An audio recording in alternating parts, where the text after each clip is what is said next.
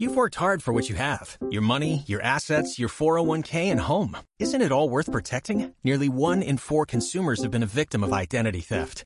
Lifelock Ultimate Plus helps protect your finances with up to $3 million in reimbursement. LifeLock alerts you to identity threats you might miss, and if your identity is stolen, your dedicated U.S.-based restoration specialist will work to fix it. Let LifeLock help protect what you've worked so hard for. Save 25% off your first year on LifeLock Ultimate Plus at lifeLock.com/aware. Terms apply.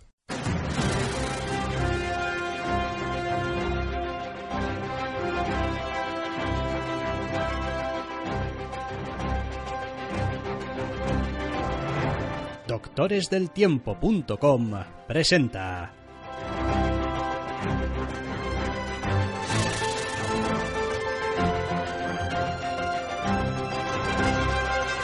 Entre cómics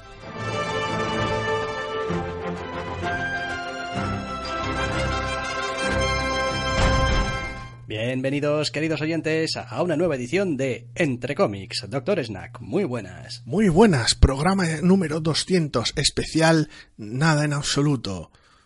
Quiero decir, tenemos las novedades de la semana, como todas las semanas, y como viene siendo habitual últimamente, los cómics que molan de esta semana, que estamos leyendo hacia el final. Pero bueno, no sé, no deja de tener su gracia que llevemos 200 programas no vamos a vender una mierda empezando así. Programa número 200 y... Especial, especial, las novedades de la semana y otros tebeos que también están bien. O sea, es un poco largo para una especial. Bueno, no importa. Una semana más, una semana menos. ¿Quién las va contando? Pues nosotros porque hay que ponerles un número, pero... Sí, sí, no sería muy confuso encontrar los programas. Exactamente, bien. Eh, nueva semana con novedades, con un poquito de todo, con algunas cosas de Marvel a las que ya llegaremos em, llegado el punto, pero Inicialmente tenemos que empezar por otras cosas, con la distinguida competencia, con Batman, con DC, Batman The Murder Machine número uno de Frank Thierry con James Tynion IV y Ricardo Federici. Pues sí, aunque la semana tiene, la verdad es que sí que tiene un poquito de todo, viene gobernada por un lado por Marvel y sus cosas y su ruido, pero abrir abrimos con Batman Chiflado, la segunda entrega de Batman Chiflado de los creadores de Batman la, la Muerte Roja, Tenemos ahora la máquina asesina, que es uno de esos tebeos que sabes cuando te hallas ante un tebeo de clase cuando se dice el propio nombre del tebeo dentro del tebeo, sin perder el sentido del ridículo. Pues es ese tipo de tebeo. Al igual que el anterior es un festival de diversión y barbaridades que no tiene mucho, muchas ganas por ser un tebeo serio, pero aún así mientras que el otro sí que era más una chifladura, este es aburrido. El problema es que la historia de este TVO es básicamente ¿y si la vida de Batman fuese súper deprimente y tomase una decisión que la hace todavía más deprimente? Entonces, claro, no hay tampoco mucho hueco ni para el sentido del humor, ni para ni siquiera ese sentido del espectáculo ridículo grandilocuente que tenía de Red Death. Aquí es todo supuestamente un poquito más humano, porque, bueno, le concierne todo más a, y al pobre Batman, al que pues le pasan cosas y siempre va por ahí perdiendo gente. Y no sé, a ver, a mí me parece que es una vez más un tebeo que, pues bien, pues como introducción a un personaje que veremos después en la serie madre, pues cumple su función, no es especialmente entretenido ni especialmente divertido, pero vaya, tampoco tiene nada muy malo. No sé, cada uno de estos tebeos que encima van incrustados entre el número uno y el dos, y el no, entre el 2 y el 3 del evento, con lo cual pues hacen entre comillas avanzar un poco la trama. Son, son muy raros porque si el anterior era el Red Death era un montón de excesos y barbaridades y de de alguna manera un TV un poquito consciente de las barbaridades noventeras que estaba soltando, este no parece serlo tanto, este es simplemente un TVO pretendidamente serio en momentos se las da de reina del drama y queda terriblemente raro todo. Quiero decir, el... A ver, ya sabemos que es un evento que está teniendo unos problemas de tono brutales. Que decir, si el propio evento los tiene, pedirle consistencia a los tie-ins es este chiste.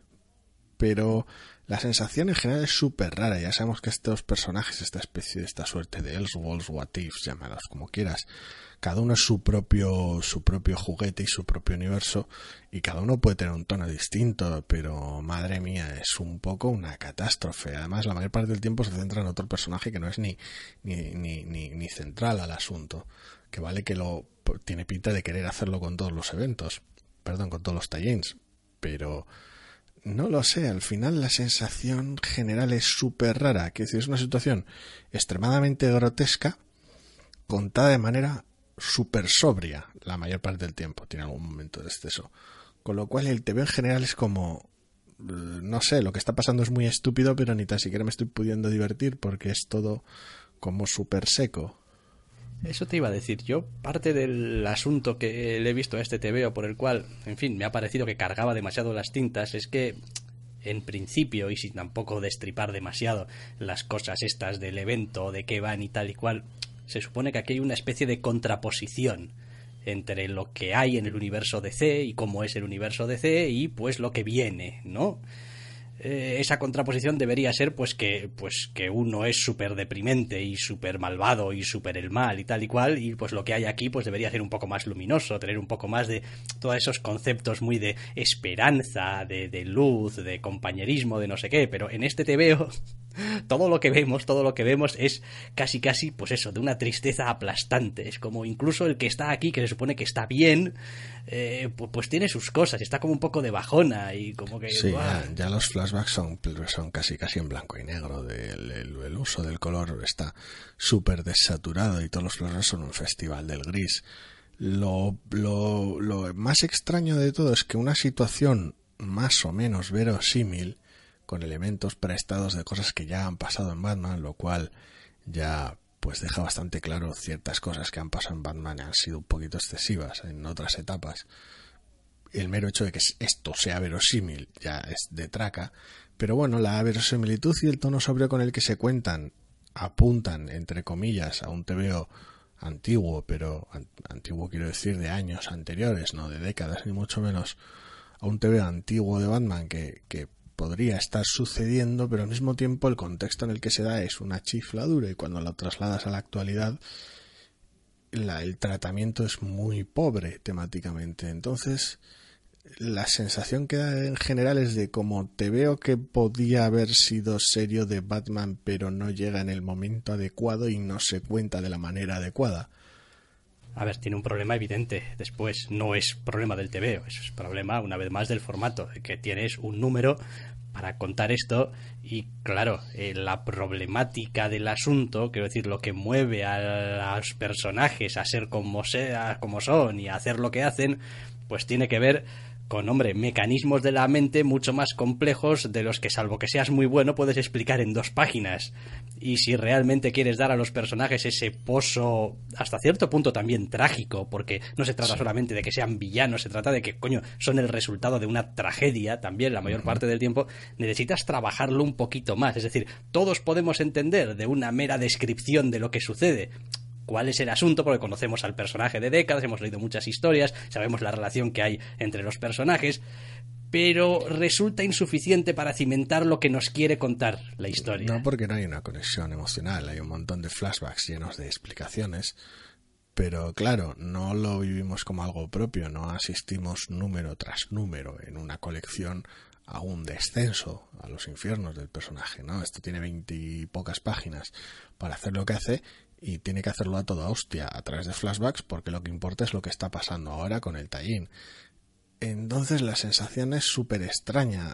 A veces casi parece más adecuado ver una explicación breve y que se meta en harina que realmente pretender darle darle entidad con unos flashbacks porque no sirven para añadirle demasiado cuerpo a algo que requiere mucho más y lo único que consigues es coger este tono de extremismo noventero chiflado y pretender darle un barniz de tragedia justificable, lo cual queda todo súper raro.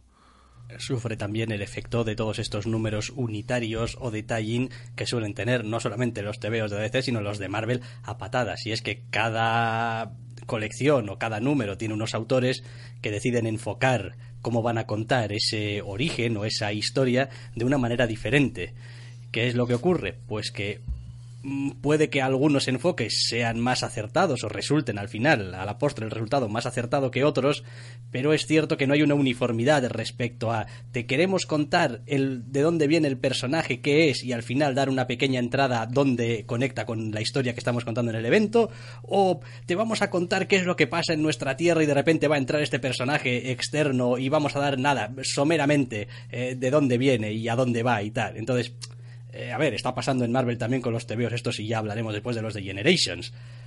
Que cada uno está cogiendo el concepto este y algunos lo están estirando, encajando, eh, manipulando como les está dando la gana para que encaje dentro de lo que ellos quieren contar como lo quieren contar. Y eso a veces da mejores resultados y a veces peores, pero siempre deja una sensación de mucha desconexión entre los números de Generations, porque cada uno va como le da la gana. Sí, lejos de servir de, de, puente ellos entre, aunque ya hablaremos luego de ellos, entre un evento y otro, por decirlo por llamarlos de alguna manera. Y estos, en este caso, entre número y número de metal, más que servir de puente, sirven de apaño, de parche. Quiero decir, y lo repetimos la semana pasada y lo, o sea, lo dijimos la semana pasada y lo repetimos en esta. Mi, nuestro temor es que luego abramos el siguiente número de Metal cuando salga y tengamos pequeñas explicaciones barra flashbacks de, de lo que hemos leído ahora lo cual iba a ser terrorífico porque los iba a convertir, a ver, superfluos no, porque evidentemente en un evento no puedes resumir 20 páginas de, de, de, como 7 u 8 tebeos. Pero, hombre, no sé, entiendo que por un lado quieres tus tie pero por otro lado no quieres obligar a la gente a comprarlos. Entonces manejas un equilibrio delicado. No sé. Lo demás, el TVO, a ver, que nadie piense que es un TVO catastrófico, ¿eh? ni mucho menos. Que está, está bien dibujado, está bien contado. Es verdad que tiene el tono que tiene, es decir, quiere dar ese tono de, bueno, pues esto es como, coño, un TVO serio de cosas que están pasando y tal, y no tiene mucha, no hace muchas concesiones ni al humor. Y no le funciona del todo bien. Bueno, a ver, no es especialmente bueno, pero vaya, hace, hace lo que puede. Hombre, es que no sé. Que decir, por un lado tienes una portada con un bat tanque arrasándolo todo y después tienes un TV que arranca con una conversación seria entre dos personajes que no tienen nada que ver en principio con la propia portada y luego se desarrolla con una estética noventera y luego los flashbacks son una tragedia en blanco y negro. Y dices tú en algún momento tiene que parar el tren y estabilizar pero no, no lo hace. A ver a mí no me ha parecido ni mucho menos una catástrofe de número. No no le pasa lo mismo que al Red Death es como un TVO que está mejor que el evento porque el evento es un, es un, es un cambalache es una macedonia de estupideces.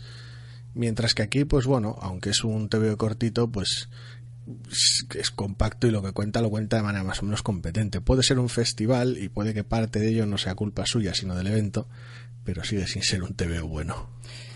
Bueno, en fin, eh, todavía tenemos de todas formas, creo, otros cinco de estos con distintos Batman cosa. Es mínimo.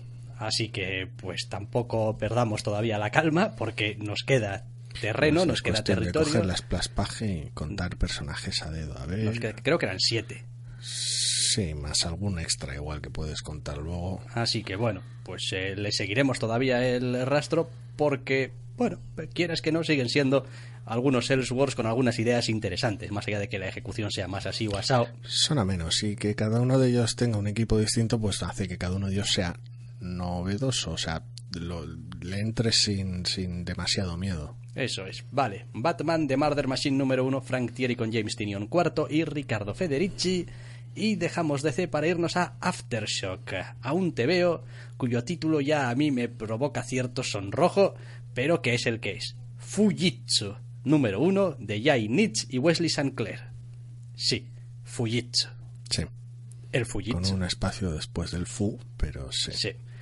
Eh, esto básicamente va de algo así como niño mm, del kung fu con centenares de años que ha dominado el, no sé, kung fu molecular. El super kung fu. El super kung fu de la vida, después de que cosas vuelve al mundo, después de años de ausencia.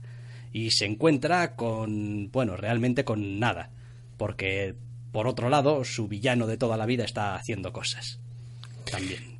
Es un tebeo obscenamente extraño y un tanto fuera de sí, quiero decir.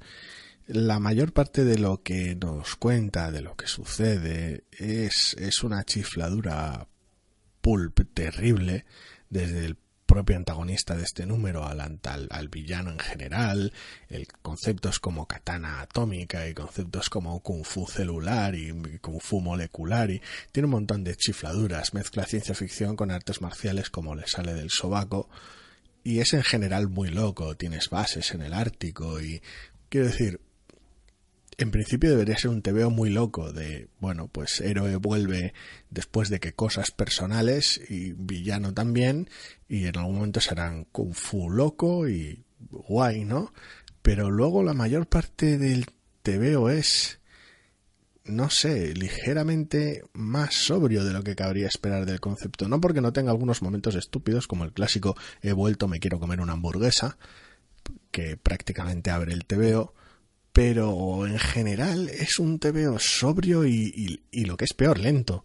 Quiero decir, la escena central del TVO del malo explicándote sus mierdas es la cosa más tediosa que me he echado a la cara en mi vida. Y es jodido, porque, quiero decir, incluye herreros zombie forjando una katana atómica. A ti si te dicen que un TVO tiene herreros zombie forjando una katana atómica, dices tú, joder, quiero leer ese TVO. Pues resulta que no. Bueno, a ver, no te va a pasar nada porque lo leas, pero sí que es verdad que en general, para mí, desde mi punto de vista y después de haberlo leído, la sensación que me deja es que el TVO realmente no sabe dónde está su punto fuerte. Es decir, empieza a contar la historia, pero realmente es como si no hubiese pensado muy bien cuáles son los puntos interesantes de la misma. La cuenta de manera cronológica y igual no era la mejor manera, porque pasa un montón de tiempo con cosas mundanas que tampoco llevan a ningún lado. Es como, pues, bien, me estás contando esto, pero realmente no hay aquí ninguna chicha. Es decir, estoy cogiendo la idea de quién es el personaje y qué es lo que quiere y cómo funciona a base de verlo durante ocho, nueve páginas haciendo cosas diferentes, pero ninguna de ellas es especialmente significativa. Y la verdad, decir, a veces una escena de acción bien montada eh, te dice más cosas sobre un personaje que, seis páginas de pensamientos y monólogos internos. Las escenas del protagonista en general no son las peores del TVO. La escena de acción del último tercio no es demasiado inspirada, pero bueno, tiene algún toque original. Las primeras de diálogo son un tanto más flojas lo peor es pues la estructura en general, la aparición de cierto personaje carente de presentación al final, al que presumiblemente le van a dedicar el segundo número. Eh, tiene un montón de decisiones un tanto extrañas. Y luego, ya te digo, para mí lo, peor, lo que mata el ritmo por completo es decir, bueno, vale, ya conozco al personaje, ya me, me, me, ha explicado él a mí a través de un proxy de personaje sus, sus, sus movidas. Vale, es torpe, pero bueno, ahora que el TVO se mueva y en lugar de moverse, se mete en un festival de captions y bocadillos con el malo explicándome sus mierdas a través de unos masillas suyos. Y es terrible, quiero decir, podías haber omitido toda la escena entera por completo en absoluto. En el momento en el que aparece el malo, te, te saca, la, saca su arma y te dice, esta es la katana atómica, forjada por herreros zombies con el fuego de Hiroshima y dices tú, flipas. Me quedo loco. Te quedas loco, qué mierda loca es esta. Dices tú, que alguien llame a Warren Ellis que esto le va a gustar. Y es como, que chifladura es esta? y no hay explicación ninguna, ya, ya está, es la katana atómica. Sí. Herreros zombie, y, te, y, ya, y punto. Es muy loco es todo. más, me voy a saltar una de mis normas que dice, joder, nunca empieces con un flashback, ni con un flash forward. Pero bueno, que si quieres darte el gustazo de dedicarle un poquito más de tiempo, pues mete una escena, un par de páginas al principio. Es un tipo de cosa, que basta con un nombre, que si no necesitas, no necesitas, se presenta yo solo. No necesitas explicar un estilo marcial, basta que tenga un nombre molón, no, no tienes que explicar un golpe. Quiero decir, el, el nombre explica el golpe. Si es la garra dorada del dragón, ya, ya, ya, ya basta, es suficiente. Quiero decir, eso lo solía hacer muy bien Iron Fist en la etapa de Aja. Sí, es cierto, sí. Brubaker y Fraction se montaron bastante bien el asunto en esa época. Y ya está. Warren Ellis tiende a hacerlo más a menudo que no. Meter ese tipo de mierdas, ya que lo has mencionado antes. Pero eso es como, esto es la katana atómica. Y a tomar por saco, no hay explicaciones. No, no, no hacen falta. El nombre lo explica todo. Es una katana atómica, joder.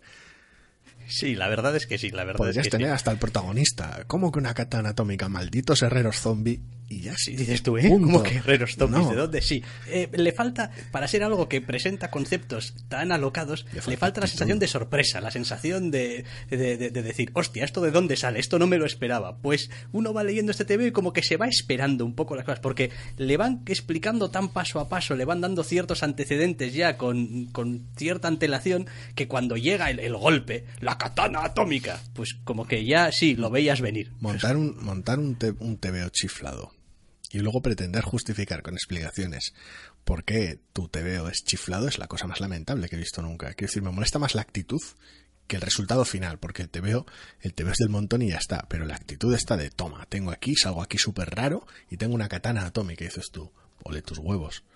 Muy bien. ¿Y ahora qué procede? Ahora proceden, ahora proceden dos páginas de explicar la katana atómica porque verás, hay armas en la antigüedad y tal, y no sé qué, y entonces fui, hice y cogí, y entonces viajé allí y tomé esta decisión y luego fui a este otro sitio y dices tú, ¿en serio estás pretendiendo justificarme una katana atómica?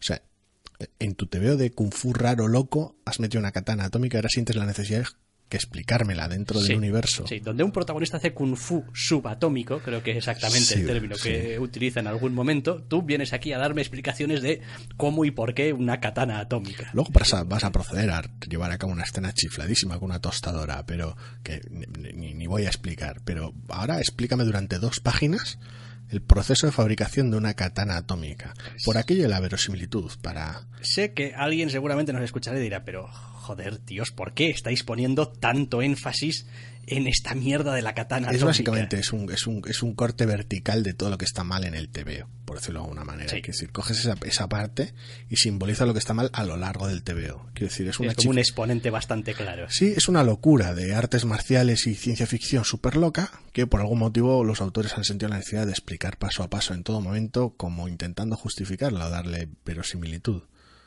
Con lo cual, pues la sensación general es de pérdida de ritmo y de casi de estar acomplejado. El TVO, no sé, es una sensación muy, muy rara. No, creo que es uno de esos casos en los que sonaba mejor en mi cabeza. Sí, Yo creo que sí. Yo creo que es como, buah, tengo esta, este- esta idea, este concepto, y además sé exactamente de dónde viene cada cosa, porque joder, porque me lo he inventado yo y lo tengo todo súper pensado, porque joder. Y entonces igual sientes la Bueno. necesidad de tener que contarlo porque lo has pensado todo. pero entonces, pero entonces compáctalo. Quiero decir, Ya, sí, hazte claro. un hazte un, un Morrison en All Star Superman. Necesitas tres viñetas. Sí, sí. Quiero decir, bomba atómica, guerreros zombie, katana, Katana atómica, atómica. o bueno, bomba nuclear, o para no Ya repetirte. Y ya está, tres viñetas con bomba, Pum, pum, bomba, guerreros zombie y una katana que brilla. Listo, ya está, has, has metido tu, tu origen del, del objeto bizarro, pero no has dado la puta brasa con explicaciones, matando al ritmo del TVO. Ay, no sé, no sé, pero sí, la verdad es que resulta chocante, chocante el, el, el TVO porque no parece estar ni de acuerdo consigo mismo en, lo a gusto que está con lo que está contando. Es como, pues sí, joder, quiero decir, yo, yo compro cualquier día de la semana la idea, las ideas que hay detrás de este TVO. Eh, pero el resultado al final es te deja un poco como, como frío, como con el cuerpo así un poco no sé, pues bien, me has contado todo esto que debería haber sido súper emocionante y súper loco y tal, y la verdad, pues es que creo que ni me he despeinado, ¿no? Sí, rellenar papeleo, es como, no, no, es la sensación más fría del universo. Y es una pena, porque lo demás, pues el dibujo, pues a ver, aunque tiene sus cosas, se las arregla también para, en fin, tener una cierta personalidad y, bueno, el diseño no está, no está del todo mal de los personajes, aunque a veces sea un poco tipicón. No sé, no sé, yo... Es un tanto facilón, pero Hay- hay- funciona. Hay partes que eh, veo y digo, esto, esto podría funcionar, esto podría funcionar, esto podría estar bien, pero después no arranca. Se queda ahí atascado en la idea. Pero bueno, Terrible, terrible, terrible, terrible, horrible. No, no, no. hombre, joder, horrible. Tampoco digas horrible. No, horrible, no, horrible porque no es el, el- el- el tratamiento echa a perder todas las ideas. No, no, no puedo jugar el TVO que podía haber sido. El TVO que podía haber sido está guay. El TVO que es, no. El TVO que es, des- de- de- vamos, des- desperdicia esas mismas ideas. Quiero decir, o sea, por Dios, la cantidad de páginas que hay que prenderle fuego a este TVO. Ese es parte del problema. Que es lo como no- innecesario. lo innecesario. Es como, no, no, no entiendo. No entiendo cómo este TVO ha terminado siendo así, con las ideas que parece tener detrás de él. ¿Cuál Bueno. es, cuál es la, la toma de decisiones que te lleva a hacerlo así? Aquí somos unos grandes defensores de que todos, y nos incluimos, necesitamos clases acerca de cómo estructurar los tebeos. Joder. Y de decidir qué es lo que queremos incluir y qué es lo que tenemos que dejar fuera. Que parece una de esas cosas que es una tontería. No, lo que importa es que escribas buenos diálogos y tal. Digo, no. Que escriba buenos diálogos, quiero decir, Una te, vas, buena, no, te va a salvar no una página o dos páginas porque los diálogos son buenos, pero no te va a salvar el TVO. El TVO necesita estar con una estructura bien cimentada, sabiendo de dónde a dónde se mueve en todo momento y por qué lo hace. Joder, y sobre todo, ¿qué es lo que dejas fuera? Deja fuera cosas, no, no pasa nada. Joder, quiero decir, uno, uno no empieza el número uno de Watchmen, por si alguien quiere sacar ahí, no, las vacas sagradas y tal y cual, y lo sabe ya todo. Y está todo ahí, y está todo. No, oye, Pues todo explicado. Cuenta lo que cuenta. Venga, dejamos eh, Fujitsu número uno de Jay Nietzsche y Wesley St. Clair para Aftershock Y y... descendemos en una espiral de Marvel. Exacto. A partir de ahora, quiero decir, lamento decíroslo, pero vamos a ir full Marvel. Para bien y para mal. Eh, ya bueno, me gustará saber cu- cuál es exactamente el para bien. Hasta que lleguemos a la sección final con los TVOs de la semana, claro. Ah, bien. Eh, empezamos con Generations Captain Americas número uno. The, The Americas. de Nick Spencer, ¿eh? este nombre os suena, ¿eh? hemos Sí. hablado muchas veces de él últimamente, sí. y Paul Renault, Sí, para Marvel. sí. ¿Cómo lo explico yo? Vamos a ver. Si, si esa escena específica del Fujitsu del cual acabamos de hablar ejemplificaba todo el TVO, este TVO ejemplifica todo el evento que lo precede. Es fascinante. Es fascinante. Es un, es un what if cerdo todo para nada, reseteo final horrible que, que, que me encanta. Quiero decir, hay que ser, hay que ser cabrón y miserable para después del evento de mierda que te has cascado, cascarte este TVO de mierda. Hombre, es Nick Acojo- Spencer, es el mismo autor que ha escrito los dos, sigue exactamente la misma. No se le puede achacar que no es coherente. Aco- con- con- sí, sí, una, una consistencia increíble. O sea, quiere decir, cojo al personaje, lo meto en un océano de captions de mierda para contar una historia intrascendente que no va a ningún puñetero lado y que voy a resetear de manera mágica al final, porque ya para eso la he generado de manera mágica al principio. Es No, terrible. no, que va, ni lo reseteas siquiera. Bueno, soft. Lo reseteas softcore. ¿eh? Quiero decir, A ver, en mi humilde opinión, parte del problema de este TVO es que coge a Sam Wilson y el autor Nick Spencer ha dicho, hostia, me he cascado Secret Empire, que iba un poco de, pues, no sé, Capitanes América y tal y cual. Y Sam Wilson salía como, a ver, Pasaba espera, que cuente las viñetas, uf, A ver, es, un, 12. es un personaje es un personaje importante en el en uno de los 78 Ajá. puntos de, de- Ajá. de turning points Correcto, que dice, no, TVO". esto, esto no puede ser, quiero decir, le he hecho un gran, un gran disservice al personaje, como sea eso en castellano, Ajá. un gran... Eh, y pues esto lo voy a arreglar ahora. Y si hace falta me saco cosas del sobaco y ya está. arreglar nivel Nick Spencer Bueno, arreglar nivel, pues voy a hacer que el personaje aquí... ¿Esto de qué va? De que se junten con sus anteriores y tengan unas experiencias y tal y cual. Sí, venga, tira millas. ¿Cuánto quiere de experiencia? Todas. Todas, toda la experiencia, toda. Toda. ¿A qué te refieres con toda? Pues ¿sabes cuándo y tal? Eh, la Segunda Guerra Mundial y entonces había que alistarse y tal. Sí, pues lo quiero, lo Todo. quiero para mi personaje. Y la guerra, hombre, por supuesto. Y la posguerra nos ha jodido. Y cuando... des- También, por favor, póngamelo. Entonces, no sé. A ver, es que es una catástrofe de TVO así de sencillo quiero decir después de después de un evento horrible Nick Spencer tiene como, como idea de, de, hacerle un servicio al personaje del halcón, pues desmontarlo por completo, inventarse un chiqui park de mierda y terminar el TVO con Steve Rogers. O sea, obsceno es poco. Lo, mejor del TVO es pasar la página, ver que pues Next viene Falcon 1 y Capitán América 695 y él no guioniza ninguno de ellos. Es sin duda alguna lo mejor del TVO. Eh, es que sería entrar en spoilers de lo que cuenta el TVO, pero, pero creednos, es uno de estos eh, TVOs que lo quiere todo. Lo quiere todo. Quiere. Pero todo literalmente.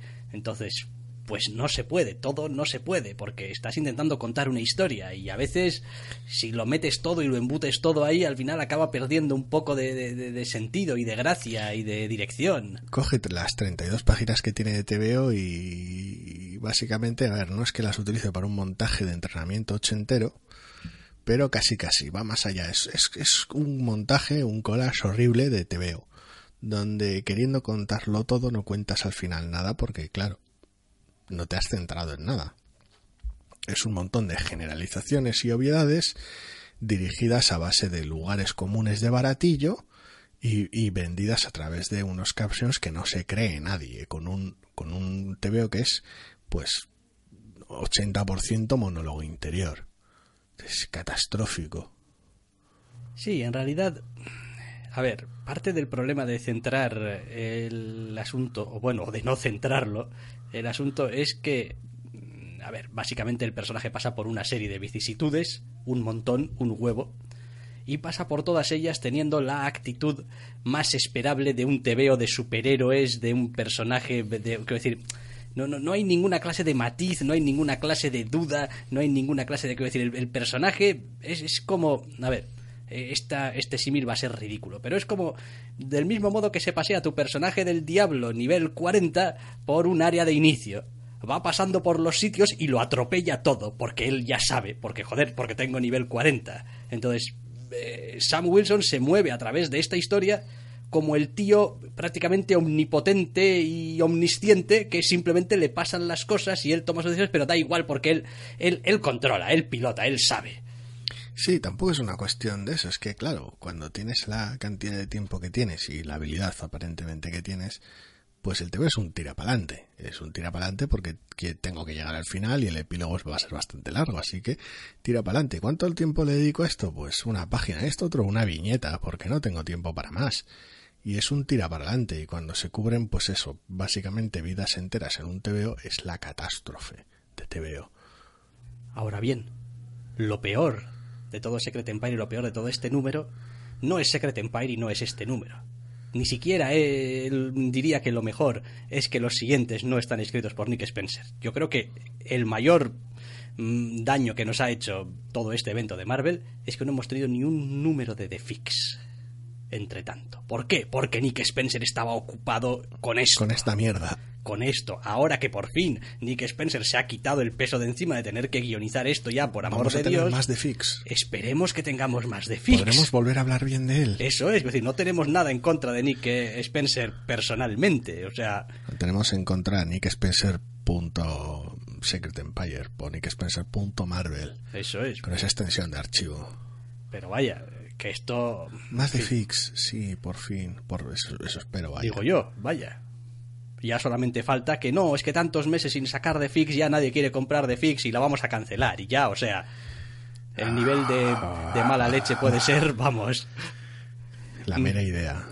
Eh, bien, que tampoco tiene más, eh, te veo. Es decir, pues si queréis, si queréis tener una historia de estas, entre comillas, tontorronas de las de toda la vida. Si tienes todo el evento es obligatorio. Sinceramente.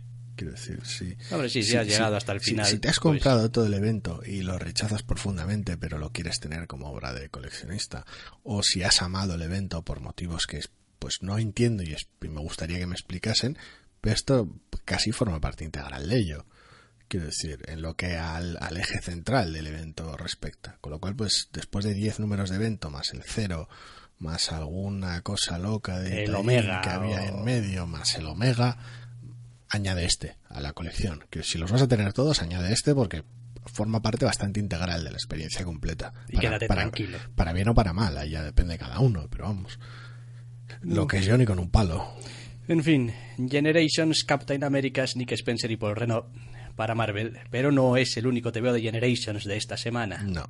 Tenemos también Generations de Spiders número uno de Brian Michael Bendis y Ramón Pérez. Sí que es un animal un poco distinto. Es un animal bastante distinto y este, aunque sea un TVO en ocasiones facilón, este es un TVO bien hecho. A ver, no deja de, tener sus, sus pequeñas bromas, sus pequeñas coñas extrañas, pero es un TVO que funciona realmente bien. Quiero decir, Bendis está ligeramente moderado y conoce a los personajes, sobre todo en el caso de Miles.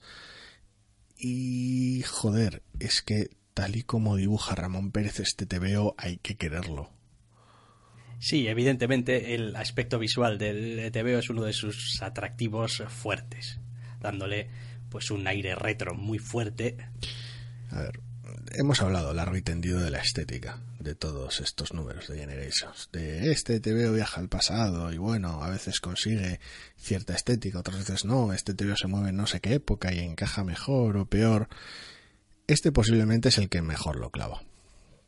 En general, el feeling, no, no solo el dibujo, sino toda la historia en general. Eh, sí que le gusta juguetear un poco con la época y algunos personajes secundarios podrán parecer un poquito extraños en las circunstancias, pero son dos líneas de diálogo, quiero, decir. Aquí se centra en que se crucen Miles y Peter en el, en el, en el super pasado. Eh, quiero decir, estamos hablando de un Peter Parker universitario y tengan una conversación después de que Miles pase por una escena específica y ya está. Evidentemente esto es tiempo Marvel, con lo cual pues las décadas se convierten en años y es todo muy raro. Sí, hay evidentemente uno de los grandes, em, no sé cómo decirlo, una de las grandes contradicciones, uno de los grandes asuntos que tienen aquí estos dos Spider-Manes es que, claro, para empezar, venían de universos distintos. Sí. Pero ahora están en el mismo. Sí. Así que necesariamente eh, Miles Morales tuvo que tener un pasado en, en este universo, en el de, de Spider-Man de toda la vida. Y tampoco se llevan tantos años. Ya, el asunto es que aquí parece que los 70 fueron hace 10 años. Ya. sí. Ese es el rollo. Entonces es, es, es, orbita su propia órbita, es como temporal, es como, bueno, está, es, es, raro, quiero decir, porque intenta evocar eh, la estética de los tebeos de esa época y también mucho de los tebeos originales de la estética, incluso a veces de, de Ditko y ese, ese rollo. Eh, pero claro, al mismo tiempo dices tú, bueno, pero este, este, este tebeo tiene que estar ambientado a efectos prácticos en el 2000 y estoy siendo muy generoso echando el problema es que tiene que estar atrás. tiene que estar ambientado en el 2000 para un personaje y ambientado en, en, los 70 para otro. Claro con lo cual pues no. No, no evidentemente no encajes una pieza más de este anacronismo loco que inunda cualquier te veo que se haya movido décadas y décadas y no le haya hecho en tiempo real. Ahora bien eh, lo que no puedes vender con coherencia evidentemente porque no no la no la hay no hay una cohesión temporal clara, la vendes con sentimientos. Me explico. Quiero decir, sobre todo si es un lector de Spider-Man en general, eh, lo que no consigues conectar a base de ser estricto, año tras año, entre comillas, con una cronología, lo conectas con, con bueno, este es el Spider-Man que leo ahora, visitando al primer Spider-Man que leí, por decirlo de alguna manera, y los conecta a través de un momento específico de la historia de Peter Parker contado con una estética que si bien se asemeja a la antigua, la aplicación es muchísimo más moderna, por mucho que parta de ciertos momentos de homenaje, la manera de contar las cosas no es la misma, no puede serlo. Entonces este te veo sin ser nada súper especial, sí que funciona muy muy bien como puente entre una situación y otra, una época y otra y un personaje y otro. Una vez más es innecesario, quiero decir, es un tallín extravagante entre eventos, entre comillas, y ya está. Y pues si no te lo lees no pasa nada. Pero si te gusta lo Spider-Man de Bendis, en cualquiera de sus sabores, yo creo que merece mucho la pena. A ver, tiene el toque ese que lo diferencia de un tebeo sin personalidad. Es como, ¿es otro tallín? Sí, es otro tallín a efectos prácticos irrelevante. Sí. ¿Eso quiere decir que el tebeo carezca de personalidad, que no esté bien contado, que no se le haya puesto un cierto cariño en determinadas cosas? Pues no, se le ha puesto, está bien. De hecho, yo creo que cualquiera que abra este tebeo, vea las primeras páginas, incluso sin leerlo, va a decir, hostia, no sé si este tebeo de verdad tiene dentro lo que sugiere simplemente mirando las páginas por encima. Eh, lo tiene, lo tiene. No puede ser súper relevante porque está encasquetado ahí en un número unitario y tal, ¿no? Es decir, y tampoco es el objetivo de ello, ¿no? Es decir, no, voy a contar aquí una historia de seis números en las que se cruzan los dos Spider-Manes y tal. No, es, es un punto de, de, de, de cruce muy específico, contado con gusto y ya está. Quiero decir, no, no puede ser otra cosa. De hecho, probablemente si intentasen alargarlo eh, en el tiempo, pues perdería ese carácter especial, ese, ese carácter ahí de ¡ay! Mi Spider-Man viejuno y con el Spider-Man nuevo. Y... Es curioso porque la manera en la que se las arregla el artista para marcarse cierta estética del pasado y cierta narrativa moderna y fusionarlo todo entre comillas es, es, es fabuloso. Quiero decir, es un, es un TVO que desde ese punto de vista es muy, muy, muy llamativo. De cómo tiene, pues eso, ciertos, ciertos visos antiguos, pero ciertos usos modernos. Y casi evoluciona a lo largo del TVO, porque empieza de manera más sencilla y luego se vuelve un tanto más exótico, aunque no mucho. Sí, en este sentido eh, me gustaría también eh, decir, ya que normalmente tendemos siempre a relacionar, evidentemente y necesariamente, el aspecto visual de un TVO, la plasmación visual de un TVO con el artista y a veces mucho más la historia con el guionista. Eh, a lo largo de los años yo creo que cualquiera que haya leído a Bendis de una manera bastante habitual, yo al menos a mí, al menos me pasa, acabo detectando que no es una mera cuestión solamente, que muchas veces sí, de, jo, es que a Bendis le dan los mejores dibujantes. Digo, bueno, sí, muchas veces sí, le dan unos dibujantes que te caes de culo con ellos. Pero yo empiezo a pensar que, cuando uno eh, enfoca o va a empezar a guionizar un TVO como este, y eres el guionista, y lo siento mucho, pero el proceso seguramente va a empezar con el guionista al que le dicen, oye, esta historia de Spider-Man y tal y cual, sobre todo en este tipo de TVO que es un pasaba por aquí, que hay cierta, ciertos calendarios, ciertas prisas que cumplir. Pues asumo que hay ciertas decisiones de cómo va a ser el TVO que las toma el guionista. Y dice, hostia, pues yo quiero que este TVO sea con una cierta estética así, como que recuerda a los antiguos, pero que al mismo tiempo tenga recursos también narrativos como muy modernos. Después es verdad que es el, el, dibujante, es el artista el que tiene que plasmar eso, que no es ninguna cosa nada fácil. No. Por supuesto que no. Pero a veces la idea te viene dada. Es decir, tú puedes emplear, hacer este mismo TVO diciendo, bueno, sí, un TVO en el pasado de Spider-Man y ya está. Y entonces, pues tú más o menos, pues haces tus ideas, más o menos, tu estética, tal o cual, o puedes recibir un feedback y un cierto primer contacto mucho más específico de lo que quieres. Sí, a ver, en muchas ocasiones es difícil saberlo sin, sin pues eso, tener acceso al, proceso, a las charlas, a los correos electrónicos, a los guiones, a, todo. Quiero decir, las anotaciones, los, los bocetos, etcétera, etcétera, etcétera. En este tipo de trabajo que imagino apresurado, aunque tampoco lo sé, podría haber tenido mucho tiempo para ser llevado a cabo, yo lo imagino apresurado por su naturaleza, pues imagino que no habría tanta comunicación entre autores como cabría como sería óptimo esperar, aunque bueno, hoy en día pues eso tienes las ventajas de poder hacerlo al momento y de enviar páginas, de volver anotar, etcétera, etcétera, etcétera, con lo cual al final lo único que tenemos es este es este trabajo en equipo terminado que para ser un pues eso, un número unitario, un, una cosa que plantas al final de un evento para refrescar un poco los personajes de cara a tus nuevas colecciones y, lo dejas caer así como si nada, quiero decir, la, la, el, el, arte que hay aquí se merece mejor situación, por decirlo de alguna manera. Quiero decir, y, porque es un TVO que, a ver, no sé si extraordinario, pero si nos ceñimos al, significado literal de la palabra, sí, quiero decir, después de casi una decena de números de Generations ordinarios como ellos solos, este destaca con luz y vida propia. Sí, sí, lo hace. Las cosas eh, como son. O sea, esta es un TVO que, que está bien. Y ya digo, y una vez más nos encontramos hablando de un TVO de Bendis donde está bien estructurado. Es decir, y eso, al final, quiero decir, yo ese tipo de cosas las defiendo a capa y espada. Es como me puedes decir mil mierdas de Bendis. Es verdad, quiero decir, tiene sus cosas, tiene sus manierismos, sus sus diálogos, y a veces tiene unas tramas y unos argumentos que dices tú, te voy a pegar una patada en la boca. que deja abandonadas. Exactamente, sí. Pero sabe cómo estructurar un TV, o joder. Este, este, tío sabe cómo moverte de una escena a otra y, y en qué ritmo y a qué velocidad y para que todo tenga una coherencia y tenga un sentido y puedas leerlo, digamos, como una unidad. Joder.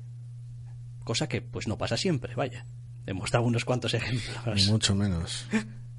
En fin, vale. Eh, esto era Generations eh, de Spiders de Brian Michael Bendis y Ramón eh, Pérez. Eh, podéis, por supuesto, siempre quejaros, dejaros algún comentario, decir sois unos mm, Bendis fans o lo que Bendis- sea. Bendis zombies. Bendis zombies o lo que sea y no tenéis ni puta idea y Bendis es un cáncer y bueno, pues oye, pues Bendis tiene sus días. A veces un poco, sí. Eso no lo vamos a negar.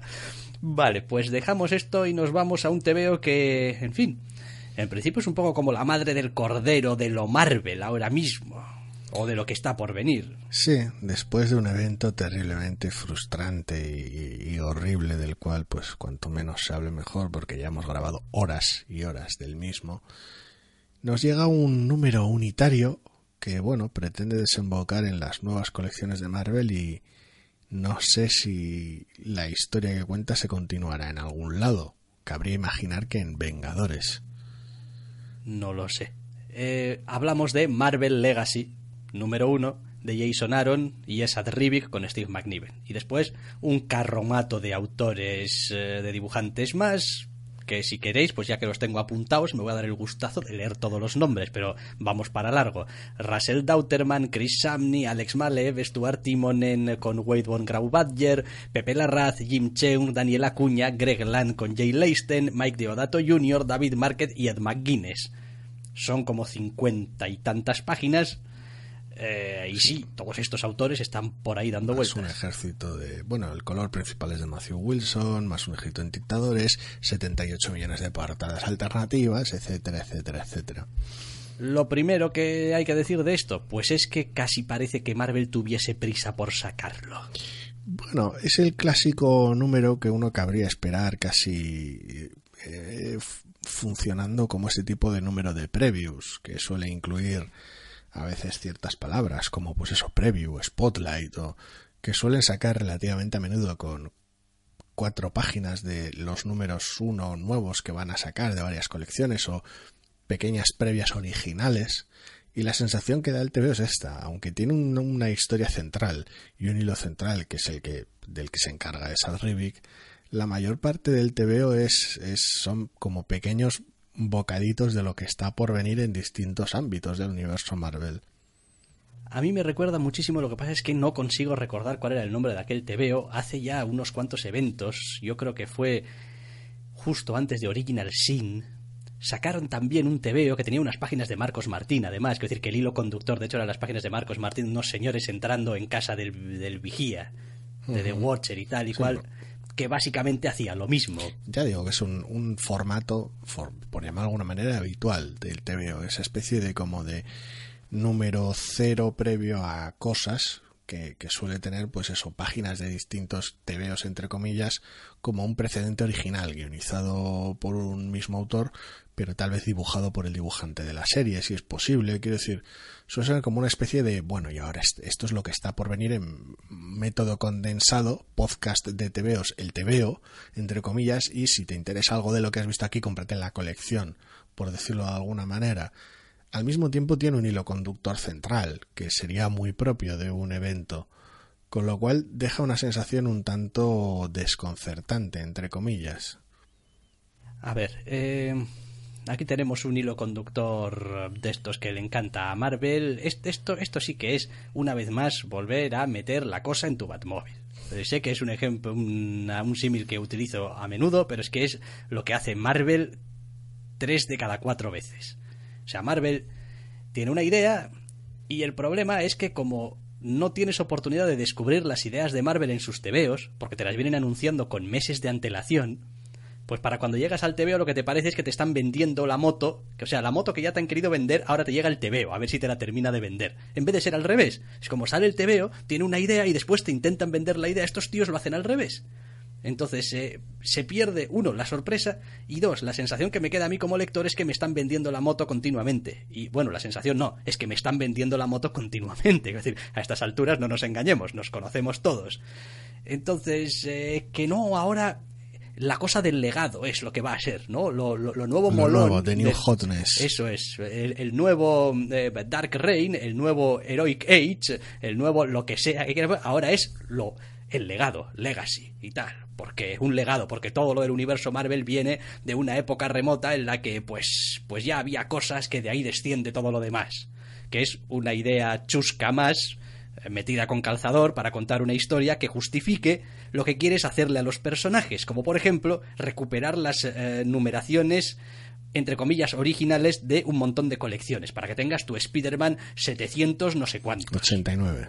¿eh? 789. Concretamente 789. Increíble Hulk "Hombre, a 709, ver, Invencible Iron Man 593. ¿Qué pasa con todo esto? Que llevamos años escuchando a editores en jefe y a editores no en jefe pero importantes y a gente de marketing y a gente de no sé qué diciendo no porque el universo Marvel más accesible más no sé qué por eso ahora estamos sacando los point one estamos sacando esto de que cada seis números pues sea un arco distinto y procuramos que uno pueda empezar por cualquiera para tal y cual porque es importante porque la accesibilidad porque nuevos lectores porque no sé qué cuando se les pasa la tontería que suele ser a los dos o tres años vienen con no todo lo contrario ahora la continuidad el legado el no sé qué esto bueno deja de marearme quiero decir de- Pero es un, es un boomerang constante. Sí, Es como- sí, es un boomerang constante. Quiero decir, el lector a estas alturas de superhéroes debería estar más que acostumbrado a esto, lo cual no quiere decir que nos tenga que gustar.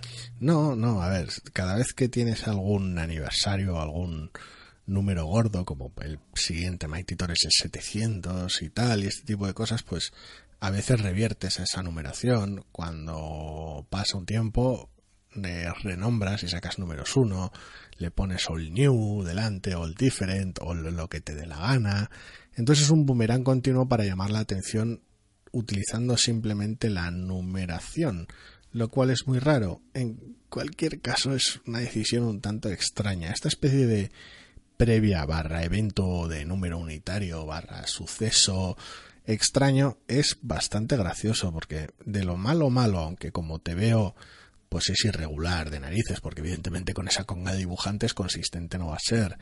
Y su estructura, pues es la que es. Que te voy a contar una historia que te voy a ir partiendo para meterte unos flashbacks La, en medio. la ¿no? estructura es como si estuvieras viendo una película y te metieran los trailers del principio de la película en medio de la película en lugar de antes de que empiece. Básicamente es como, bueno, yo estoy leyendo esta historia súper rara sobre Vengadores y de repente y mientras tanto, ¿qué está haciendo el motorista fantasma? Ajá, vale, muy bien. Bueno, sigamos por aquí tranquilamente. ¿Y qué, y qué pasa con Iron Man? Y es como, oye, oye, contrólate un poco. Es una, es una sensación muy, muy rara que te saca del TVO y te hace ser muy, muy consciente de lo que es un producto. Incluso estando acostumbrado a este tipo de TVO, el resultado final es súper artificial. ¿Que lo que plantea podría ser interesante? Pues sí, pero no hay manera de juzgarlo hasta que la idea no se desarrolle en los TVOs en los que se vaya a desarrollar, que no es en este. Quiero decir, esto no es, un, no es una trama, no es un TVO, esto es una ocurrencia. Decías que tenías ahí, por cierto, un checklist también eh, en el anterior cuando hablábamos de los números. Hay un número uno de Vengadores. No, no hay un número uno de Vengadores. Al final del TVO viene un checklist gigante con... No, no serán todas las colecciones de Marvel, pero son un Ajá. cojón y medio. Pero antes de eso viene, viene dos, dos páginas con 12 TVOs. Ajá. Con, con básicamente mm, 11 tramas distintas diciéndote que lo que sea continúa en. Quiero decir, si quieres leer más sobre esto, léete Capitán América 695. Si quieres leer esta otra trama, ve a Mighty Thor 700. Es casi como un elige tu propia aventura comprando más TVOs. Es elige tu propia aventura con DLCs. Es hilarante porque me imagino que en las tiendas especializadas tienen que estar encantados de la vida, de tener que explicar a todo el mundo que ese número 789 de Spider-Man es en realidad una nueva etapa de Spider-Man. O bueno, en el caso de Spider-Man no, porque va a seguir Bendis casi seguro, porque es así de cachondo. Pero, pero en el caso, por ejemplo, de, no sé, el próximo número de Iron Man, pues seguramente tengamos algunas cosas distintas. Bueno, es una chuleta bastante maja porque nos va a servir a nosotros para el programa, básicamente, realmente. Quiero decir, Ya, porque pero- van a ser novedades de facto, aunque no tengan un 1 en la portada. Por ejemplo, has de dicho. Capitán América 695. Sí, Oh, sí, la etapa nueva de encantado. Capitán América.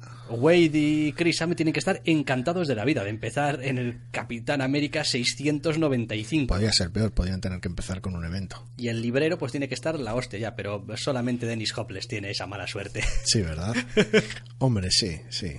También, también como le suele tocar a veces a Javier Rodríguez empezar las colecciones es simpático. Claro, pero, pero es eso, es como decir, veo a los libreros poniendo un- una pegatina de número uno encima como diciendo, no, nueva etapa, no, nueva esto les etapa. te tendrán pósters, pues les habrá mandado Marvel pósters para las tiendas y demás. Quiero decir, Capitán América 695 es un TVO del cual en el futuro hablaremos de él, casi con total seguridad, porque cosas con el Capitán América, aunque el, cierta trama continúe en Thor 700, eh, realmente no creo que aparezca por aquí como novedad porque ya es un TVO consistentemente bueno y no, no, no hará falta. Eh, en In- Invencible Iron Man y cierta subtrama extravagante que ya empieza incluso antes de este TVO y que se llame 593 me da que no va a aparecer por aquí. Ya veremos, porque el número anterior de Invincible Iron Man fue un festival con cuatro dibujantes que no había quien se lo comiera. Pero bueno, tenemos un Marvel Chewing One 1, que ya veremos qué pasa con los cuatro fantásticos. El Pantera Negra 166 creo que me interesa negativo. Pero no te ha llamado la atención el, La es- página, el la- espectacular la, la única página que tiene Pantera Sí, Negra en todo el TVO de manera inexplicable, no, Con cosas que dices tú, esto no, No. tiene ni puto sentido. correcto. No, no, aparte ya, ya, de- ya de por sí lo he dicho veces, es un personaje que no me gusta. Con lo cual, pues cuando aumenta el nivel de, pacho, de patochada y de fantasmada con él, ya ni te cuento. Tendremos en algún momento un increíble Hulk 709. Que, pues imagino que guionizará Greg Pak. No lo sé, pero teniendo en cuenta el tema del que va, volverá Greg Pak a la serie otra vez. Ay, Dios. Bueno, todo esto está muy bien, pero llevamos 10 minutos hablando de cosas que no es en realidad el TVO. No, el TVO al final tiene, tiene tres ramas, tres tramas fuertes. Una de Vengadores, que, que sirve más como excusa y lo conductor que otra cosa, que imagino que continuarán en Vengadores, que ya veremos por dónde van los tiros. A priori es simpática, interesante, es la típica historia muy loca, muy grande de los Vengadores que podría funcionar bien, pero va a depender enteramente del tratamiento. Tiene otro hilo conductor de... no puedo decirlo porque es spoiler, que bueno, según esto lo van a continuar en Guardianes de la Galaxia 146, lo cual me da vértigo. Creo que no sé ni yo de qué estás hablando, ni de qué hilo conductor estás hablando. Pero bueno, porque yo esperaba que dijeses que había algún otro eh, hilo conductor que tenía que ver más con mierdas guardiana, quizá. o No, ese no. o- No, ese, ese- eso es una eso es una mamonada que va a continuar en, en Dios sabe qué me importa Pues es que yo solamente veo un hilo conductor en esto. Ah, Estos son dos hilos conductores en uno, que es el personaje por un lado y lo que sujeta por otro. ve, Venga por ahí. Ve. Ve. Nah, no, tío, es verdad. Se me había olvidado ya. Eso. Se te había olvidado que cierto personaje volvía Sí, y que volvía es- además con algo en la mano. Es. Eh, bah, es, es- Es el hilo conductor de estas viñetas Sí, superiores. es el, es el Marvel haciendo bah, Pero tiene una, una de esas palabras mágicas que te gusta. eh, basura, No, infinito. mierda. Porque Esa palabra mágica. no sé, no, no, no, no, no la compro. Quiero decir, sinceramente, no confío en ninguno de los autores de la Marvel actual para hacer nada decente Con ese, con, con los guardianes de la galaxia y lo con los cósmico. Guardianes de la Galaxia y lo cósmico. No confío. No lo sé, no lo sé. Bendis tuvo su oportunidad y hizo mierda, así que no tengo ni idea. Ya, ya veremos, ya veremos. Me imagino que yo tengo facilidad para picar en las cosas y ya veremos. Los asuntos de los mutantes que vienen en Blue y Gold me interesan más bien poco. Con lo cual me imagino que ciertas cosas se, ceñirán a algún tipo de colección nueva. Pero bueno, esas irán apareciendo en el futuro. Mm, Si van a dejar de maltratar a los cuatro fantásticos o no es un misterio, que me imagino que dependerá a veces más de condiciones contractuales de grandes empresas que de necesidades creativas, aunque ya veremos.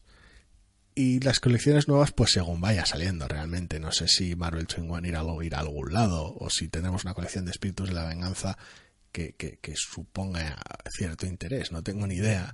Y ya que estoy, pues una de cal y una de, arena. ¿Es Adrivik? Sí, bien, es Adrivik bien en este número. Es decir, de hecho, parte de que es Adrivik esté en este número es para dejarte hasta cierto punto ese, ese sabor Secret Wars en la boca. Es como, ¿recuerdas Secret Wars y tal? Y aquella mierda épica, súper loca y tal y cual, y, lo mucho que molaba y no sé qué. Pues, aquí también están pues aquí también están pasando cosas molonas y épicas y podrían tener quizás relación o no con aquello, quién sabe, y ya está. Después tenemos al McNiven más montonero que yo jamás he visto, que he tenido que reconocer por algunos personajes con la barbilla levantada y cosas por el estilo, que es como... Y una conga de dibujantes y, pues bueno. Y después, pues la conga de dibujantes, pues sin más, pues cada uno en su paginita por ahí. Con lo cual, pues es el típico te veo que, bueno, pues si eres fan de Marvel en general, pues cógelo y echa un vistazo a lo que te, te depara el futuro, básicamente. Es como cómprate este folleto publicitario. Teaser trailer. Es que es raro porque estás pagando por un tráiler porque es como te veo no va, no va a ningún lado. Quiero decir, aunque te ofrecieran solo la parte central, central entre comillas, de esa de Rivik con esa trama, sin las cosas en medio, sin la publicidad en medio, aún así no tendrías un cómic realmente potable. Quiero decir, no, porque es una especie de anual raro de los Vengadores que no va a ningún lado. Con alguna escena extra de algo ahí incrustado. Con lo cual, no, como te veo, no vale nada siendo honestos, como te veo, no vale nada. ¿Tiene el trabajo de Jason Aaron intentando atar cabos? Sí. ¿Tiene a dibujantes buenos y a otros no tanto haciendo lo mejor que pueden? También. Pero no, esto, esto no es un tebeo, no, no, es, es una previa. Quiero decir, no. Extensa previa, además. Es una extensa Y a ratos previa con ínfulas. En plan, esto, es una previa, pero ojo, cuidado, no es una previa, es, una historia importante de los Vengadores, porque hace un millón de años cosas. Y bueno, oye, que si ya, si ya te he comprado la idea, quiero decir, si después me sacas una colección de los Vengadores que molen, pues te la voy a comprar. No, no hace falta que me des la tabarra desde ahora. Y es más, creo que hay determinadas cosas en este te veo que por adelantarlas pierde un poco de fuerza o gracia el concepto en sí mismo. Es decir, si vas a hacer que no sé quién, fulanito o menganito, vuelva y tal y cual y no sé qué, hombre, no lo hagas en dos páginas perdidas en mitad de un número superutilitarista. Igual se merece su propio... Bueno, ya volverá a volver en su, en su departamento, en su TV o donde sea. Ya, pues qué bien. Esto es como una primera aparición, entre comillas. Aunque a estas alturas en Marvel realmente hay importancia de que no ciertos personajes en general, sino cualquier persona en general vuelva, realmente es un impacto tal que merece su propio TVO. No, no digo que merezca su propio TVO, digo que si ese personaje va a tener su propio TVO, porque asumo que lo has traído de vuelta por, algo. No lo sé. Es que dado, teniendo en cuenta los accesorios en torno a su vuelta, por mencionarlo sin spoilers, y la presencia de cierta película el año que viene, pues yo me temo lo peor para el evento veraniego del año que viene. Quiero decir, porque acabamos. intentando atar cabos, pero. Quiero decir, acabamos de tener Secret Empire, hemos tenido Civil War 2. Sí. Quiero decir, y por las menciones que hay, más lo que hay el año que viene, no me extrañaría que hubiera un TV el año que viene que tuviera Infinity, los mato, los War 2 en, los la portada. ¿Los matas? No, no. A ver, Quiero decir, yo estaría encantado de que hiciesen una eh, Infinity War 2 a lo grande y como de pero como decía ahora mismo, no confío en ninguno de los autores actuales para, para llevarlo a cabo. Es como, no, no creo. Creo que en, Marvel han devaluado tanto esa parte, ese, ese, ese, concepto del universo cósmico y concretamente todo el rollo de eh, las gemas del infinito y tal y cual, que creo que ahora mismo son, son, son como juguetes rotos. Es como Ni con. No, pero, a ver, pero con Abner y sería otra cosa. Que si Abner y Lanin, quiero decir, son capaces de, mucha epicidad, pero, pero necesitan su, su, espacio para el humor. Eso sería otra cosa. Y necesitarías otros protagonistas. Bueno, pues Starling en punto. Que está un poco viejo también. No, pero, no importa. Ya veríamos. No, no, a ver, sí, es verdad, ¿eh? Es verdad que podría suceder. No sería tampoco ninguna cosa súper rara. Pero joder. Jim Starlin. Es que ya no puedo. Es que primero. Infinity War 2. ya bueno, ¿y quién dibuja, dices? Eh, después necesitas. Eh, no sé lo que estaba diciendo, joder. Ya me has desconcentrado completamente con tus tonterías. No, decía que ya no les vale solamente con no poder dejar muertos a sus personajes y tener que resucitarlos. Ahora resulta que tienen que resucitar sus propias miniseries y sus propios eventos con segundas partes. Hombre, a ver, quiero decir, hemos tenido Secret War después de, de, Secret War y, Secret War 2 y Secret War. Quiero decir, hemos tenido ya, que es el, el cuarto evento llamado Secret War a estas alturas. Mm, sí, sí, porque hubo unos Secret Wars 3, creo, sí, en su momento. No, a ver, tuvimos Secret Wars, el original. Sí. Tuvimos Secret Wars 2. Sí. La secuela demasiado larga. Sí. Tuvimos Secret War. ah, bueno, ah, pero, pero aquello no era Secret Wars. No. Aquello era una mierda de Bendis que se sacó el nombre del culo y dijo quitarle la S y así nadie me podrá decir nada. Bien, pero, pero hemos vuelto a tener Secret Wars otra vez como evento. Sí, pero como digo, Secret War no lo cuento. Vale. Hemos tenido, hemos tenido Civil War 2. Sí. Venimos de Secret Empire. Sí. Que como tal, pues no era un evento como tal previo, pero quiero decir, es un, es un trozo del Capitán América previo. Quiero decir, estamos en la era del reciclaje. ¿Realmente te sorprendería ver Infinity War 2 o Infinity Wars? No, no, no sorprender no, sorprender no, porque es Marvel mierdeándose a sí misma. Quiero decir, eso, eso lo he dicho muchas veces. Quiero decir, a veces. Una cosa muy A veces Marvel entra, entra en una situación en la que empieza a eh, comer y potarse al mismo tiempo. No sé, no sé, quiero decir, vale que Legacy ha salido esta misma semana, pero me sorprende no ver anuncios locos del verano que viene, boom, bam, plus, evento, internet, explotar, esta mierda que les gusta hacer anunciar los eventos a 7 millones de años vista. Es que ahora en teoría lo que están vendiéndote es que no, durante un tiempo no va a haber grandes eventos que... Sí, van a aguantar hasta Navidades. No, ya, han dicho, vamos a tener eventos más contenidos, pues tipo Venomverse y tal, y una cosa con los Vengadores, creo que también ya han anunciado. Sí, sí, hay un crossover Avengers Champions eso anunciado al final de este TV. Eso es, efectivamente. Con tierras colisionando y movidas, porque es lo que necesitas ahora, tierras colisionando. Da, igual, da igual que editorial, tierras colisionando. Es, es, lo que está de moda, tío. ¿Quieres vender? Otra vez. ¿Qué es lo que quieres vender? Tierras colisionando. Avengers 672, los Vengadores y los Campeones. Boom, tierras que, que chocan. De hecho, es como se llama, Worlds Collide, lo pone en, el, en el, la portada del TVO. En fin. No, joder, no. no quiero seguir hablando de estos TVOs. No sé, es que es un, parece un grandes éxitos, todo. Es decir, si ves los, los nombres, los nombres de los arcos, las, las portadas, los... Joder, tío, es que la mayoría de cosas es como, vale que es Legacy, pero también es viejuno todo. No hay nada, nada apenas nada original las portadas. Si ves el, te muestran todas las portadas y las, las coletillas que tienen a lo alto de, oh, tal arco argumental, tal nombre, y dices tú, está todo, todo sobadísimo ya. Bueno, quizás es Marvel aceptando ya definitivamente que, bueno, aquí ya... Esto es más circular que la lucha libre. exacto, es como aquí es tienes que aceptarlo. Es, tío, pues una vez cada cinco años tenemos queremos hacer una renovación total que se queda a medias porque no podemos renovarlo todo y una vez cada cinco años volvemos a los orígenes haciendo las historias que no ya leías tú de pequeño casi podía haber leído tu padre.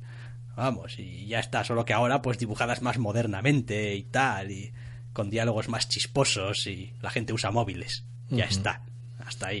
Ya, ya, ya veremos. Pero ya, ya lo digo, este veo salvo que alguien tenga muchísima curiosidad por, por ver esta, leer esta especie de publicidad de Marvel, os lo ahorráis. Bueno, pues dejamos ya las novedades de esta semana para entrar muy brevemente, como solemos hacer ahora al final de nuestro programa, en esos otros tebeos de otras colecciones que ya están eh, funcionando y que nosotros damos en llamar los irresistibles de la semana. No solo de novedades vivimos los doctores. También leemos otras colecciones. Y aquí están, porque nos encantan, los irresistibles de la semana.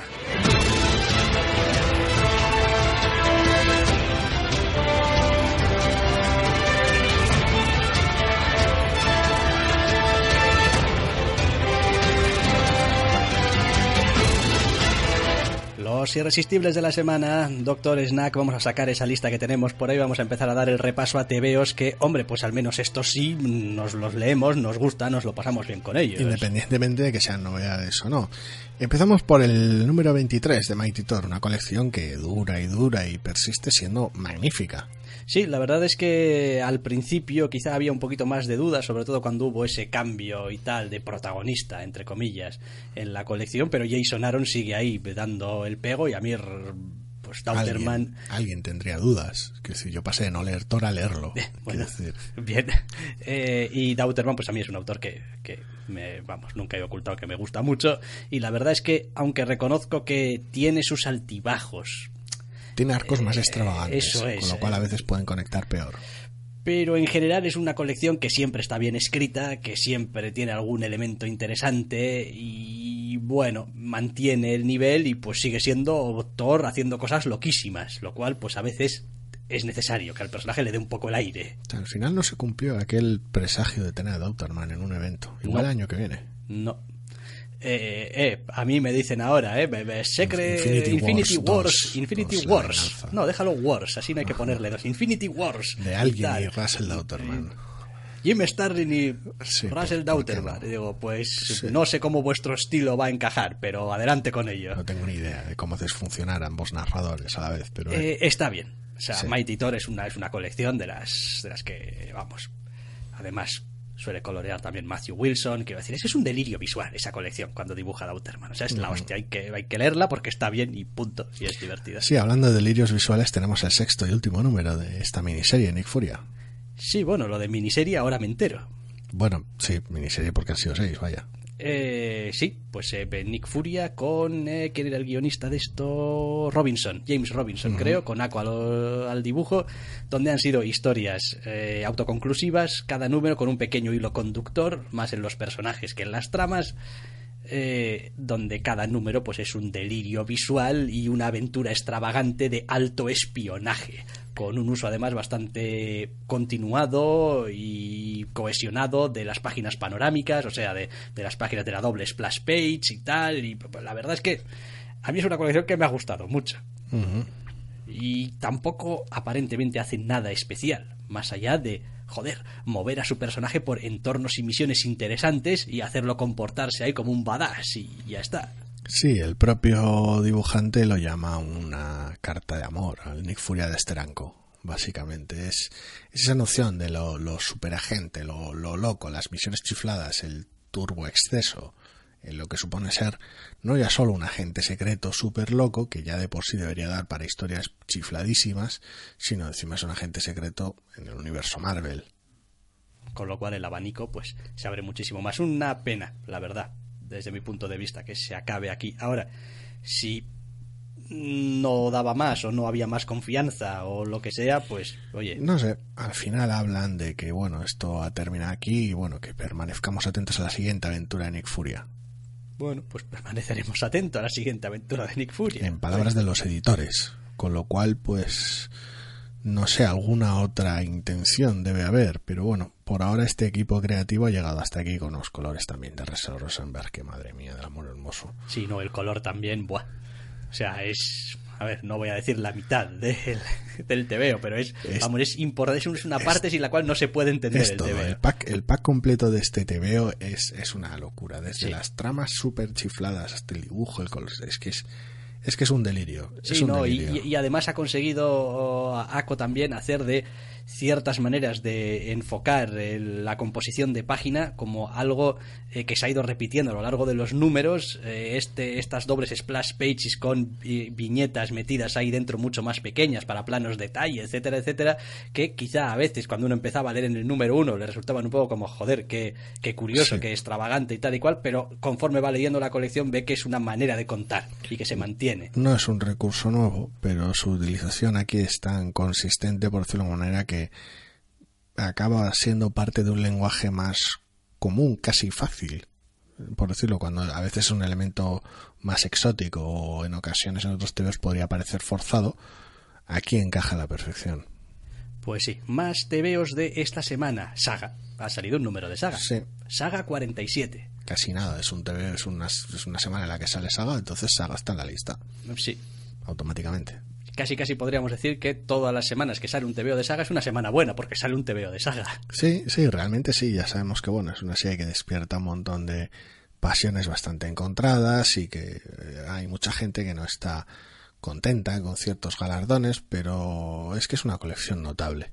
Para bien o para mal, a Sí. ver.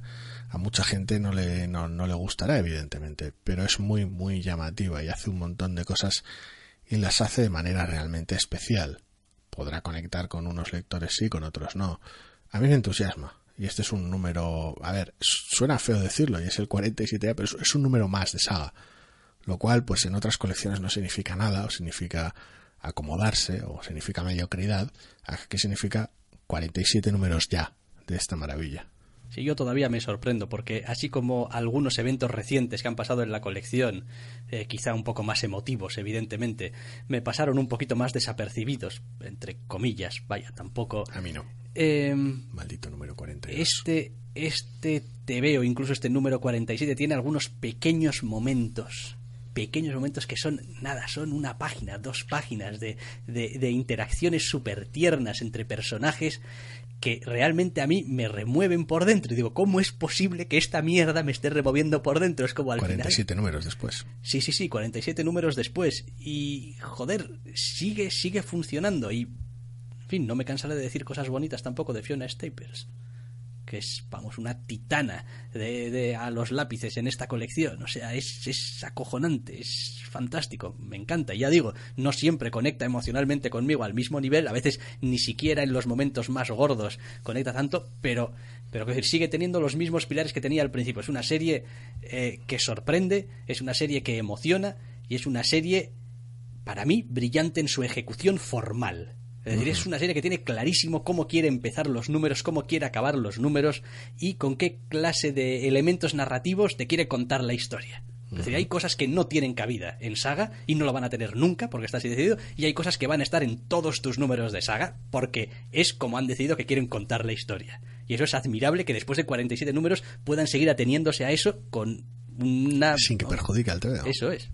Y muchísimas veces, vamos, siempre de manera notable, muchas veces de manera sobresaliente. Y vamos ya para un montón de números. Me sorprende ver el 11 de Thanos en tu lista. Sí, ¿verdad? Eh, esta es una lectura un poco... eh, a ratos que me dejó un poco decir, Buah, deja de leer esto, en serio. No quieres leer esto. Decir, Vale que sale Thanos, pero... Estás leyendo esto porque sale Thanos y ya está. Bueno, sí, estoy leyendo esto porque sale Thanos. Y ya está. Principalmente sí. Principalmente sí. Es decir, tiene algunas, tiene algunas cosas y tal, pero en general, en general hay poquito más aquí que unas peleas y algunas a veces, en fin, intento de construcción y reconstrucción de algunas relaciones entre algunos personajes. Se las ha arreglado hasta ahora porque ha conseguido reunir a una serie de personajes bastante dejados de la mano de Dios, que nadie había hecho nada con ellos, y los ha metido juntos en un grupo intentando hacer algunas barbaridades. Y bueno, funcionan, funcionan bastante bien juntos y resulta interesante. El personaje principal, el pobre Thanos, quiero decir, a estas alturas, eh, pues ha pasado ya en estos 11 números por prácticamente todo, todo el arco de ay, ay, soy Thanos, qué bueno soy, ay, ay, soy Thanos, qué jodido estoy, ay, ay, soy Thanos, he vuelto, ¿no? Entonces, Me imagino, porque el TV empezaba como empezaba, pero yo más allá de dos números no leí. empiezo a pensar también si el número 12 no sería también un buen punto para darle carpetazo a esto y, Igual sí. y a otra cosa. Vaya, está claro que el siguiente número hay una resolución de la trama, le toca ya, además hasta en el TV pone al final to be concluded y tal. Pues entonces igual se acaba la serie. Igual es lo que pensé. Yo cuando lo leí dije, esto se va a acabar en el número 12 porque ha sido atropellado también por Marvel Legacy. No, no, estoy mirando el checklist de Legacy y hay un Thanos 13. Hay un Thanos 13. Me Así quedo que- loco. Asumo que aprovecharán esa trama. No sé, a ver. Ya sabéis, vine por Deodato Jr. Me Básicamente. quedé, me- me quedé porque la historia fue mejorando un poco. Y porque Thanos. Sí, a no me, es- no a me mí es lo auto- que me llamó la atención, eso lo tengo claro. no me autoengaño. Quiero decir, leo esto porque el protagonista es Porque Thanos, Thanos. y porque si puedo, mm, vamos, estrujar un poco de Thanos que merezca la pena, al menos en alguna dosis- viñeta tu cada dosis número. de Thanos. Eso es, pues bien, pues me conformo, pero no es un TVO especialmente notable. Ha terminado también Infamous Iron Man 12. Sí, yo no, esta... no, no duré. No, sí, no yo, yo esta me la he leído de arriba abajo con todo el bullshit de Bendis habido y por haber. Esta es la colección. Ese era el problema. Esta es la colección tipo de Bendis. Es decir, Bendis llega, mm, empieza el número uno con una idea totalmente loca de no, ahora el Doctor Muerte es Iron Man y quiere ser bueno y quiere redimirse. Eh, a lo largo del camino mete una serie de subtramas que dices tú, esto no sé de dónde sale, pero sé que me estás engañando, sé que me la estás jugando porque La- eres Bendis. La mitad de ellas puede quedar sin resolver porque eres Bendis. Y lo que tenemos en este número 12 es, es un número que es para darle de hostias. Así, pero para darle de hostias. Bien. Pero es también un número que yo creo que le ha atropellado. Legacy. No lo sé. Porque finaliza en este número con un personaje rompiendo la cuarta pared durante cuatro páginas, dándote todas las explicaciones de lo que ha pasado. Madre mía del amor hermoso. Y dices tú, a ver, oye, quiero decir, Bendis, se te ha ido la chola, macho. Porque no es propio de él. Quiero decir, si te lo hace Peter David, por ejemplo, dices tú, ya estamos otra vez, Peter. Las risas, como te gusta hacerle el chorra. Pero Bendis... se le ha ido la chola. No y, sé, en igual- fin, igual me lo leo por curiosidad morbosa. Yo teorizaba por ahí en eh, Facebook que seguramente a Bendis le dijeron, bueno, esto hay que terminar en el número 12. Y dijo, pues tengo dos opciones. O lo acabo rápido y mal de una manera estándar, o lo acabo rápido y mal de una manera que se vaya a hablar de esto. Y como es Bendis, dijo, no, venga, va. Vamos a hacerlo de manera que la gente se acuerde de este número. En la misma semana que Legacy ya veremos si la gente se acuerda de eso, pero bueno. Eh, no sé, ha acabado, a ratos ha merecido la pena porque Bendis, como decimos, pues sabe hacer tebeos. Y hombre, Alex Malev. O sea, quiero decir, cada puto número de esta colección merece la pena verlo. Sí, el último de la lista de irresistibles es el 18 de Southern Bastards. Que no he leído todavía. ¿Estáis leyendo Southern Bastards? Si no estáis leyendo Southern Bastards, deberíais leer Southern Bastards. Sí, quiero decir, esta es una de esas colecciones por las cuales yo pongo ahora mismo la mano en el fuego de que el número 18 va a ser la hostia. Sí, ¿no? Y no lo he leído todavía. Desde, desde aquí. Es Sí, sí, porque Legacy no te ha atropellado, pero la semana un poco sí. Sí, claro. Eh, es lo que hay, no llego a todo. Quiero decir, eh, de todas formas, quiero decir, Southern Bastard es una colección inmensa, brutérrima, buenísima. Durante pues los 17 números que he leído hasta ahora, ha sido la hostia. Y no tengo ya ningún motivo de duda de que va a seguir siendo así. Raro sería que pasase lo contrario, sí. Entonces, vamos, de hecho, me cuesta pensar en una colección ahora mismo en mejor forma que Southern Bastards cada vez que sale. Porque, hombre, Saga es la hostia, pero lleva 47 números ya. Y, hombre, pues digamos que se ha estabilizado un poco en todos Hay los sentidos. muchas series buenas. Hostia, pero Southern Bastards es muy buena. ¿eh? ¿Tan buena como Southern Bastards? No lo sé, hay muchas series muy distintas. Depende, obviamente, de los gustos y a veces del momento también y A mí tal. me encanta Weekend de Divine, pero. Saga, Paper Girls. No sé. Hay, hay tantas. Sí. Para mí Southern Bastards, Dios, me, Es- pa- me- me- me parece que tiene, que tiene, no solamente es, es buena y está bien contada, está bien narrada, es que además tiene un cierto toque de, de- de- de- especial, de individualidad. De esto es, a ver, vale, Wicked and the Divine también tiene eh, lo Sí, suyo ni- y también ninguna de ellas son series especialmente comunes, sí. tal. Pero Por ejemplo. Buah, le, le- le sale la personalidad a Lo- Southern Bastards. Haberlo dicho, que no hacemos tops, eh, realmente, ni, ni y son, he mencionado las primeras que me han venido a la cabeza, pero hay mucha serie buena, y Southern Bastards es una de ellas. Si no le habéis echado un ojo todavía, pues oye, acaba de salir, bueno, acaba de salir hace meses ya que salió el primer volumen en castellano, porque estaba saliendo por volúmenes, por, por tomos finos. Sí, personalmente os diría que si podéis permitiros, en cuanto a idioma, leerla en inglés, El trabajo de traducción es realmente bueno, ¿eh? pero joder, es que los, hay ciertos manerismos de pueblo que no los puedes reproducir, es así sencillo. Es lo que tiene el idioma. pero vaya, bueno, quiero decir, siempre se ha traducido muy bien de todas formas aquí en España Sí. los tebeos y tampoco es que vaya a pasar nada. Pero vaya, para mí es el pack completo. Quiero decir, es como quiero Southern Bastards en, en, en su formato está original. contado como está contado por, por, por, por un motivo. Es que tiene, la obra tiene que ser así. Entonces, evidentemente, uno intenta acercar la obra a la mayor cantidad de gente posible, haciendo los sacrificios que haga falta por el camino. Que tú la puedes leer en inglés porque entiendes el idioma, pues fantástico y adelante. Yo invito a todo el mundo que sea capaz de hacerlo. Que no, la traducción está realmente bien y es un TVO que merece muchísimo la pena.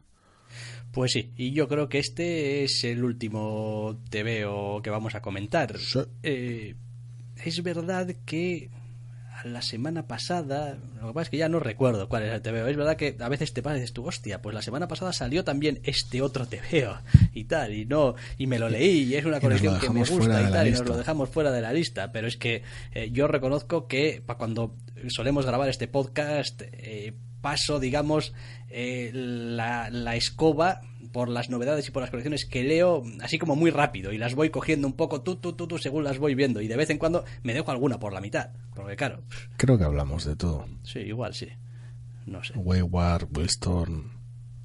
Bueno, tampoco, quiero decir, no... Si no, ya volverá a salir su siguiente número cuando salga un siguiente número. Exacto, correcto. Debería ser lo normal.